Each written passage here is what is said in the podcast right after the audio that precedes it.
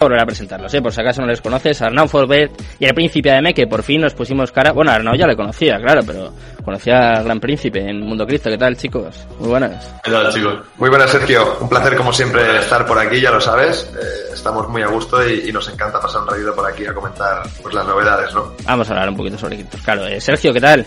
Me parece que nos está reenviando todo el audio, pero no te preocupes. No te preocupes. A ver, a ver, a ver eh, ¿se me escucha? Sí. Sí. Se escucha. Vale. Eh, nada, un, un placer enorme volver a estar aquí con, con, vosotros. No se me ocurre un mejor sitio para poder tener una charla de cripto.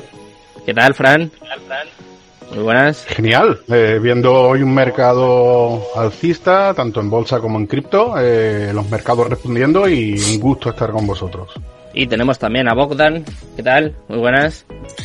¿Qué tal? Muy buenas. Bueno, muchísimas gracias por la invitación. También muy contento de estar aquí con vosotros y pues nada, hablar un poquito de cómo está todo, todo el ecosistema el día de hoy. Eso, luego charlamos un poquito también sobre tu proyecto, pero de momento, eh, lo comenta Fran, ¿no? Bastante alcistas de momento. No sé, esto que ha dicho el CEO de Pantera Capital, quiero saber si estáis o no de acuerdo, pero empezamos a ver la luz. Se puede decir que em empieza, no un burrán, pero empezamos a salir de este beer market.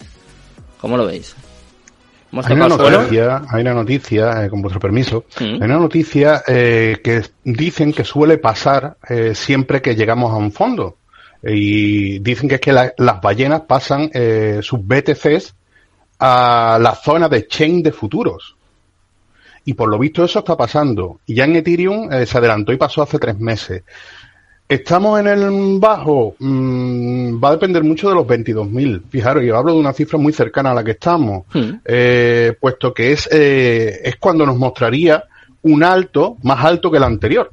Es decir, ya está cerquita, porque ha pegado ahí un subidón tremendo, pero eh, yo mientras no vea ese alto más alto, eh, diría que mantener la calma, ¿eh? mantener la calma. recordar, no sé lo que opinaréis los demás, pero en, vale, este Balrán es distinto a todos los demás. No podemos tampoco compararlo ni decir que es el, lo mismo que hemos vivido. Pero eh, no hemos tenido ni el 85% famoso de caída que hemos tenido en los Balrán anteriores. Hmm. Es decir, que está un poco en incertidumbre. Por eso me voy moviendo paso a paso. No sé qué opináis los demás. ¿Qué pensáis? Sí, eh, a ver, yo lo que comentaba Fran de la zona de los 22, yo tengo más a nivel macro marcada la zona más importante para mí, que es en torno a 28, 29 mil. Y creo que en toda tendencia bajista, para que un precio se vaya muy profundamente, tienen que haber rallies muy alcistas. Esto ocurre en todas las tendencias bajistas. Y sí que hemos tenido picos mientras íbamos cayendo, pero creo que no han sido lo suficientemente grandes, eh, pues en consonancia a, la, a, las caídas que hemos tenido, ¿no? Entonces yo tengo dos hipótesis, pues realmente tengo tres, ¿no? La primera es que el precio desde donde estamos, es decir, desde el mínimo de los 17, llegue a la zona de, de estos 29, 28 mil, más o menos por allí, mm.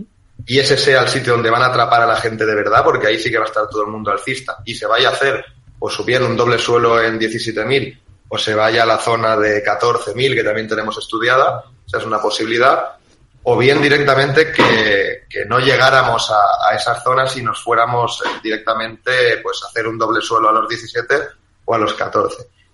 A mí me parece muy complicado que el precio llegue a la zona de 28 29 mil y la atraviese, ¿de acuerdo? Pero sí que le veo muchas probabilidades de irse hacia esos niveles, que es una zona increíblemente de short y para liberar y, y volver a liquidez otra vez y quedarte desde fuera mirando qué pasa. Realmente no se puede saber si un suelo es suelo o no hasta que no veamos que el precio atraviese esa zona de 28, 29 mil. Si vemos que la atraviesa y consolida por encima, para mí entramos en el siguiente bull run inmediatamente. ¿Estás de acuerdo? Completamente de acuerdo, sí, sí, sí. ¿Mm? Completamente de acuerdo. Yo, bueno, lo comenté en el evento de Madrid, ¿Mm? cuando salimos en Capital Radio, que estaba empezando a desbloquear los 14 Así que, bueno, los tengo bastante pendientes. Si no atravesamos los 28, 29 y, rompemos con fuerza los 17, que es el suelo que hemos hecho ahora, eh, directos. Es que nos vamos directos a, a 14 porque es una zona bastante de interés. Claro, ahora, ahora hay mucha indecisión. Habría que esperar a ver. Realmente ahora saber si los 17 son un suelo o no es complicado. Lo que no se puede hacer, evidentemente, es negar esa, esa posibilidad, ¿no? Lo veremos ahora a ver cómo responde el precio. Yo creo que desde estos niveles pues hay bastante probabilidad de ir eso a 28.000 y allí ya se verá. ¿Cómo lo ves, Sergio? Yo soy una persona que piensa que siempre sorprende el mercado. Eh, particularmente después de las noticias de ayer, yo esperaba un movimiento más hacia la baja, hacia arriba. Siempre que parece que salen noticias negativas, se comporta de una forma contraria. Es muy difícil intentar adivinar qué, es lo que va a pasar a corto plazo. En cambio, yo pienso que los próximos seis meses no vamos a irnos muy hacia arriba. Que tengamos una mejora leve, puede ser, pero lo veo más probable que empeoremos levemente a que mejoremos levemente, siempre en un marco de unos seis meses aproximadamente. En un corto, corto plazo, yo no lo sé, porque cada vez que parece que va a hacer una cosa, el mercado siempre nos atrapa, incluso cuando pensamos hacer lo contrario para que nos atrape. ¿Cómo lo ves, Bogdan? Cuéntanos. A ver, para ser, para ser sincero, realmente mi fuerte no es eh, tanto analizar el, precio, ¿no? Hmm. Soy más de la parte tecnológica que hay detrás de toda esta tecnología, pero es verdad que también nos guiamos mucho para ver hacia dónde va el mercado y entender un poco toda esta tendencia. Y para mí yo creo que eso, ha habido una pequeña recuperación, pero creo que todavía falta bastante para encontrar ese, ese suelo. Es mi, mi opinión. Bueno, pues vamos a ver qué sucede. Eh, de momento hay dos eventos muy importantes en el próximo mes, los próximos dos meses, eh, lo comentaba antes. Uno de ellos es la actualización de Cardano, luego está el mes de Ethereum. No sé qué pensáis vosotros, ¿puede ser un impulso? ¿Puede hacer que se acorten los ciclos? Que veamos, o por lo menos que salgamos un poquito de estas caídas. ¿Puede impulsar al mercado o Ethereum no es tan fuerte como para contagiar en este caso a Bitcoin al resto de altcoins? ¿Qué pensáis? Yo no, yo no creo que tenga fuerza Ether para poder arrastrar un mercado entero, más que nada porque además Bitcoin está arrastrado por el mercado tradicional. Entonces, eh, lo veo muy complicado. Lo que sí que es evidente es que la fuerza que he visto en Ethereum estos últimos días no, no la había visto desde hacía mucho, mucho tiempo. Incluso lo he llegado a ver caer menos proporcionalmente que Bitcoin, siendo un altcoin es realmente extraño, ¿no? Está muy, muy fuerte y, y eso hay que tenerlo en cuenta. Ahora, para arrastrar un mercado eh, y, que, y que influya directamente en Bitcoin. No está potente. No, no está potente. Sí que está moviendo Ethereum bastante liquidez últimamente con el tema del MERS y tal, pero no tanto como para mover todo, todo el mercado. No creo que, haya que tenga tanta influencia.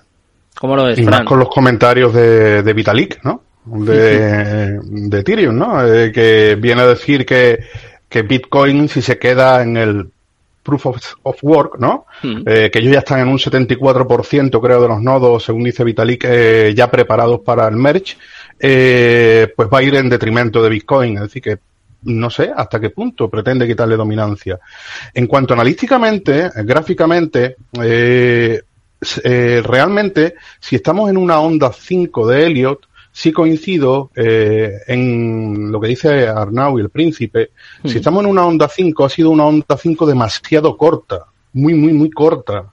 No es lo normal. Eh, lo normal es que hubiera ido a buscar y que por eso a lo mejor el Rider on Crypto dice que le ha pillado un poco, que esperaba esa bajada un poco más puesto que eh, realmente no hemos hecho ni el doble suelo en los 17, ni ha marcado realmente la zona, ¿no? Es decir, se ha llegado a los 19.300 que teníamos más o menos planificado, eh, pero mm, con el príncipe y con Arnau coincido que tenga ahí una proyección también a 16.500.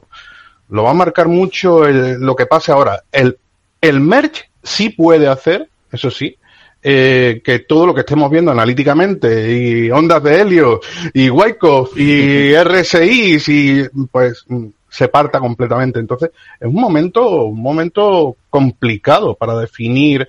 Por eso yo decía a corto plazo, ¿no? Porque eh, irse a largo plazo ahora mismo y decir ya hemos tocado suelo, no me atrevería, ni mucho menos, ni menos analíticamente. No sé si Sergio era a lo que se refería, ¿no? Porque eh, realmente ha sido una bajada muy pequeña después de esa subida que, que hemos tenido eh, pues prácticamente desde esos 17.000 hasta el punto más alto ha sido los 25, ¿no? Sí, totalmente, como dice Fran. Eh, a corto plazo es muy imprevisible todo, porque lo que parece ser es que es favorable con la nueva adopción de, del Proof of Stake de Ethereum, la macroeconomía te lo tumba todo. Entonces es un mercado que ahora mismo está un poquito inestable y es un poco difícil de, prever las opciones. Y un medio plazo de unos seis meses aproximadamente Yo solamente espero un cambio leve. Yo no espero un cambio muy, muy drástico, muy significativo, ni hacia arriba, ni muy hacia abajo tampoco. Que de todas formas eh, estamos atados siempre por, por, lo que vaya a pasar. Si ahora coge mañana dices en que se acaba la guerra entre Ucrania y Rusia, eh, otro país más adopta las criptomonedas, como está en el proyecto en Brasil, incluso Argentina tiene también ideas y demás, probablemente diese un impulso muy fuerte. Sin embargo, son cosas que creo que no nos corresponde tampoco a nosotros eh, adivinar, porque cuando nos ponemos a, intentar predecir, perdemos la, la, sensación de la realidad muchas veces. Y no nos ceñimos a lo que tenemos, sino a lo que pensamos que tendremos mañana. Y bueno, vivimos en un mundo que, que no es real y por tanto es muy difícil de saber. Y a mí se me ocurre aquí otra, otra deriva, porque claro, yo me estoy acordando de la actualización de Cardano del año pasado, justo ahora que va a haber una dentro de poco, que se hablaba mucho, creo que era Alonso, ¿no? La actualización que hubo, que estaba Cardano en todos lados, vamos, parecía que Cardano iba a superar a Bitcoin directamente. Yo me acuerdo que eh, iba con mi chica escuchando la radio y en la COPE, estaban hablando en la COPE de Cardano, de que iban a invertir, que no sé qué, yo dije, uff, yo llevaba poquito en esto, ¿eh? pero ya dije, uff, está aquí hablando todo el mundo de Cardano, qué chungo. Y me acuerdo que fue salir la noticia y para abajo. Y de hecho es que eh, no ha parado de caer Cardano desde entonces. Claro, es lo típico, ¿no? Que se dice, eh, vende con la noticia y tal, vale. Pero si pasa eso con Ethereum, porque claro, hemos hablado de la parte positiva, pero si sale mal o si esta actualización no se implementa bien, si se implementa pero no sirve absolutamente para nada, puede pasar lo contrario, puede tener un efecto negativo ya no solo en Ethereum, en el mercado en general.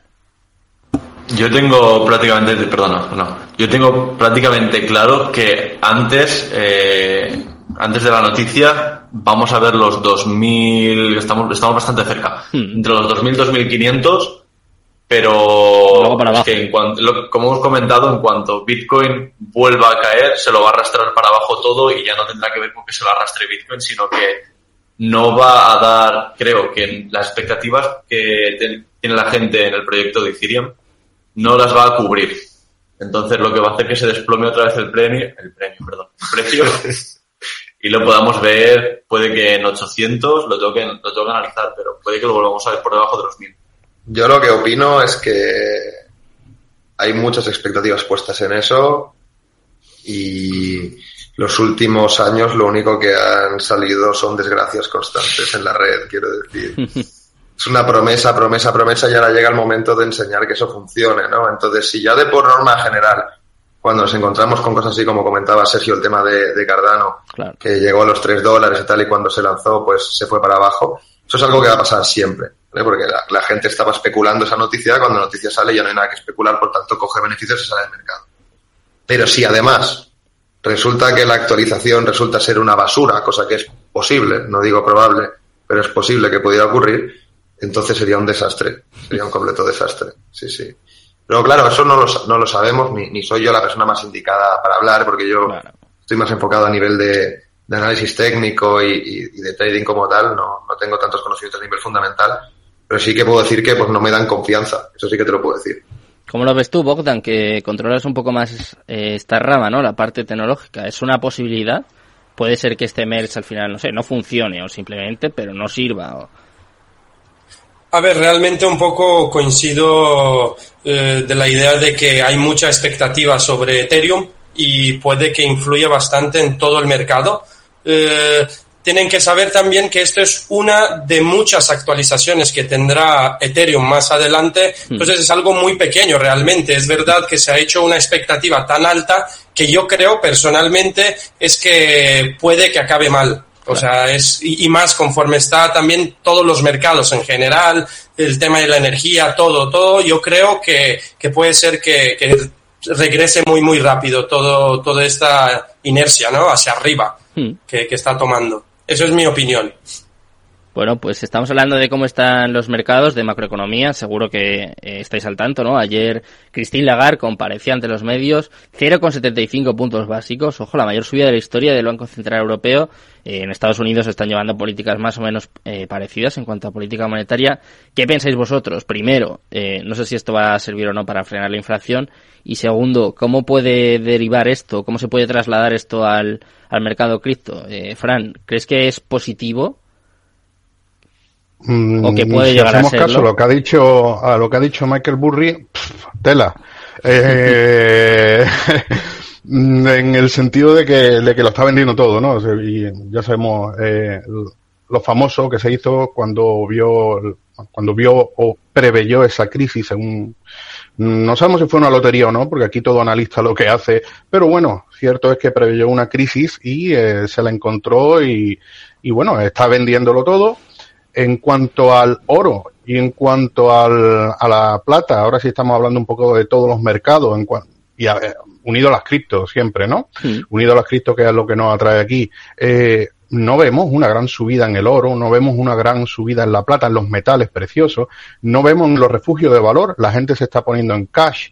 Eh, eso no está ayudando a Bitcoin para nada, porque si no lo hace un refugio de valor, Bitcoin y el resto de criptos, y el resto de criptos ni son todavía tomadas como, son como pura especulación a día de hoy, eh, o así se está tomando, eh, no, se, no son tomadas como moneda de cambio y no son tomadas como valor de refugio, pues va a pasar igual que con las acciones, la gente se va a poner en cash. Eh, a mí me sorprende mucho, me sorprende mucho eh, cómo el oro y la plata no están subiendo en estos momentos, porque efectivamente la inflación eh, viene, viene fuerte y yo, por ejemplo, si hablamos, eh, creo que el SP500, el Standard Poor's 500, mm. eh, y, digo por, por la, vamos, hablo de esto y estamos en un tema cripto, pero es por, por, eh, eh, por la mm, por el acoplamiento todavía que existe en cuanto a criptos y a bolsa, ¿no? Eh, yo intuyo que no volveremos a ver máximos, eh, pues hasta dentro de un par de años o más eh, en el mundo de, de, la bolsa. Si eso lo llevamos a las criptos, eh, no sé qué opinaréis lo demás, pero de luego mm, no le estoy viendo un empuje que esta crisis esté ayudándole, al revés está haciendo como en el resto de los mercados y la subida de tipo de interés pues ya sabemos que lo que hace es eh, bueno pues es una manera de frenar la inflación es la única manera que tienen ahora mismo pero eso hará que la gente necesite más el dinero para el día a día por culpa de, eh, de esos de esa de esa subida de precios que tenemos ahora mismo eh, y hará al pobre más pobre. Mm, no creo que veamos eh, una dominancia dentro del mundo de las criptomonedas más fuerte a día de hoy y no considero que, podamos tener una alta, una alta subida o que le afecte de distinta manera que a la bolsa el tema de la, de la inflación o de la subida de tipos de interés, que era lo que hablaba desde la GAR. Hmm. ¿Cómo lo veis, Sergio? Cuéntame. Yo, lo primero, estoy muy de acuerdo con Frank con lo que acaba de decir. Lo veo muy parecido. Y después tengo que hacer dos lecturas que a priori parecen opuestas. La primera es el desarrollo tecnológico. Eh, muchas veces eh, hay proyectos fuertes, proyectos sólidos, proyectos serios. Yo, por ejemplo, ya sabéis todos que, sigo mucho uno. Hmm.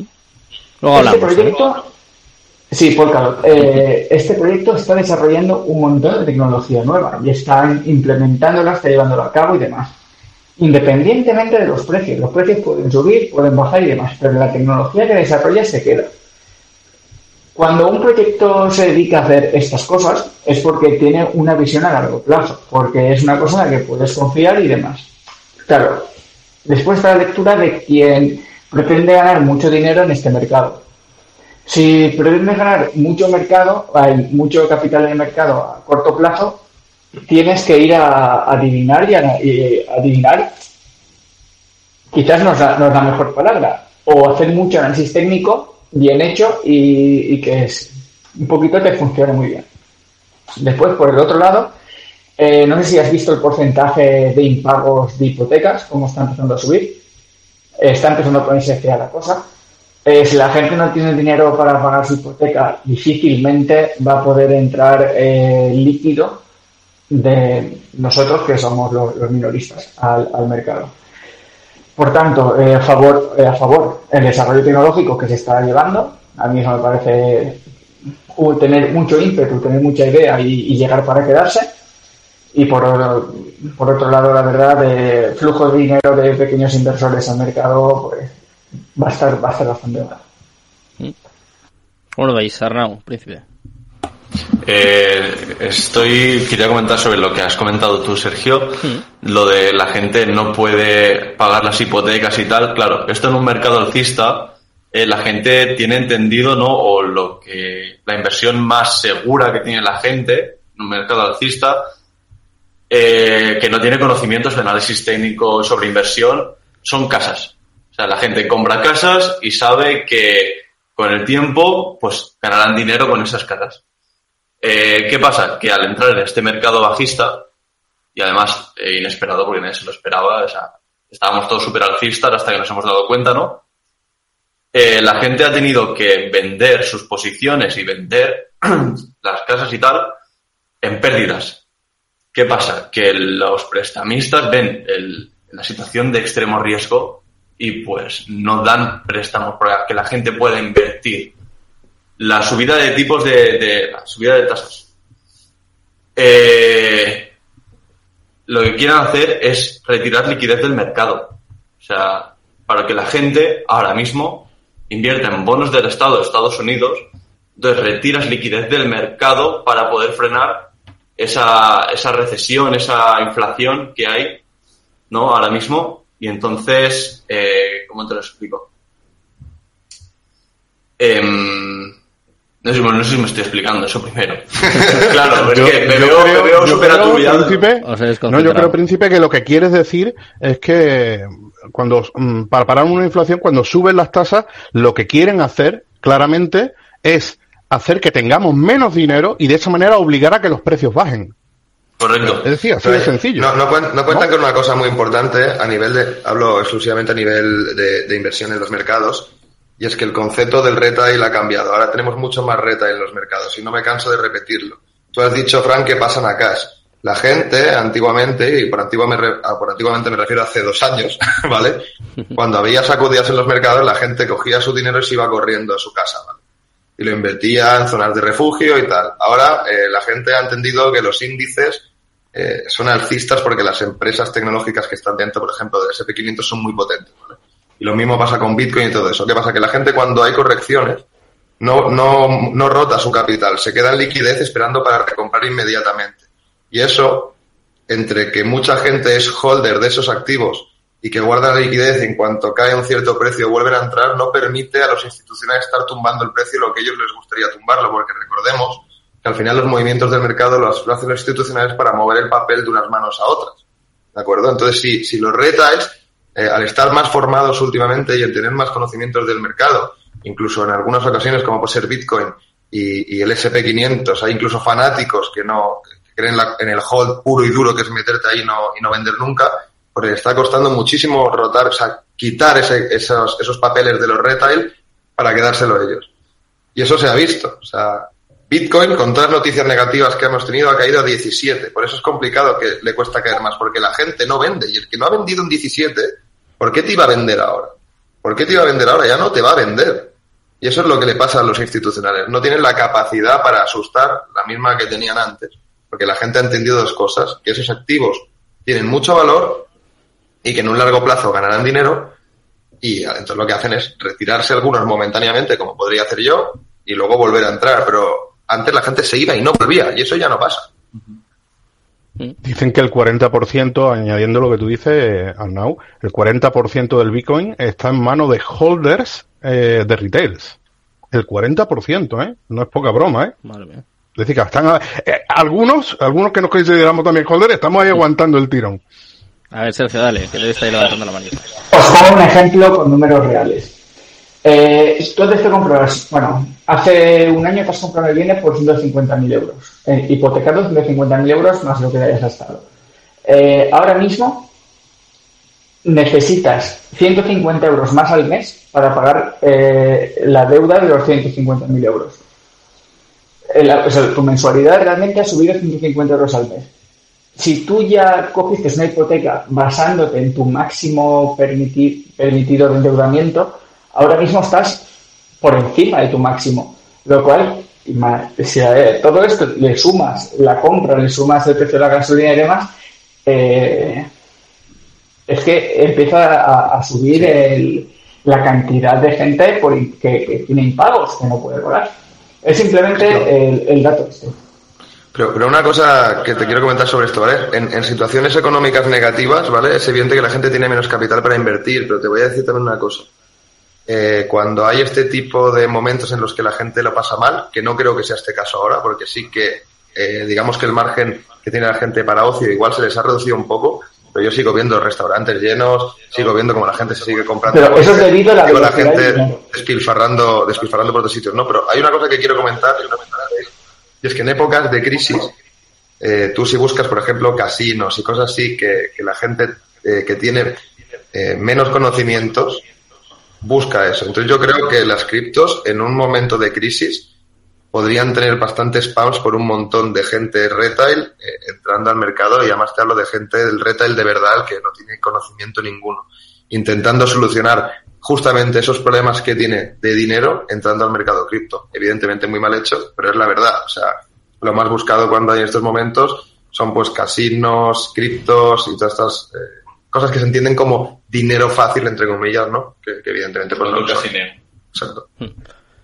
Sí, Sergio, venga, vamos. Estamos terminando la tercera. Hay un, hay un concepto que se llama la velocidad del dinero, que es desde que se produce un hecho gubernamental una decisión, un, un cambio en la economía, hasta que este, este hecho empiece a tener repercusiones en la cadena económica y le llega a la gente al bolsillo. Esto no es inmediatamente, no es un causa-efecto de, un día para otro, sino que esto es un causa-efecto que normalmente tarda meses en aparecer. Yo pienso que lo que está pasando ahora eh, las consecuencias empezaremos a vivirlas dentro de 6, 7, 8 meses.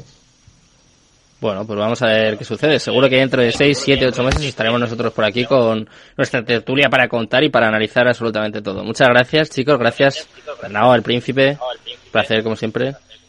Un placer, un placer, chicos. Eh, Sergio, tú te quedas aquí conmigo. Muchas gracias, Fran.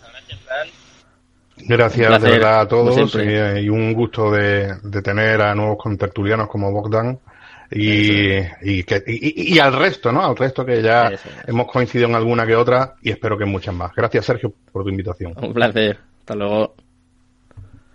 Cripto Capital, el primer programa de criptomonedas de la radio española.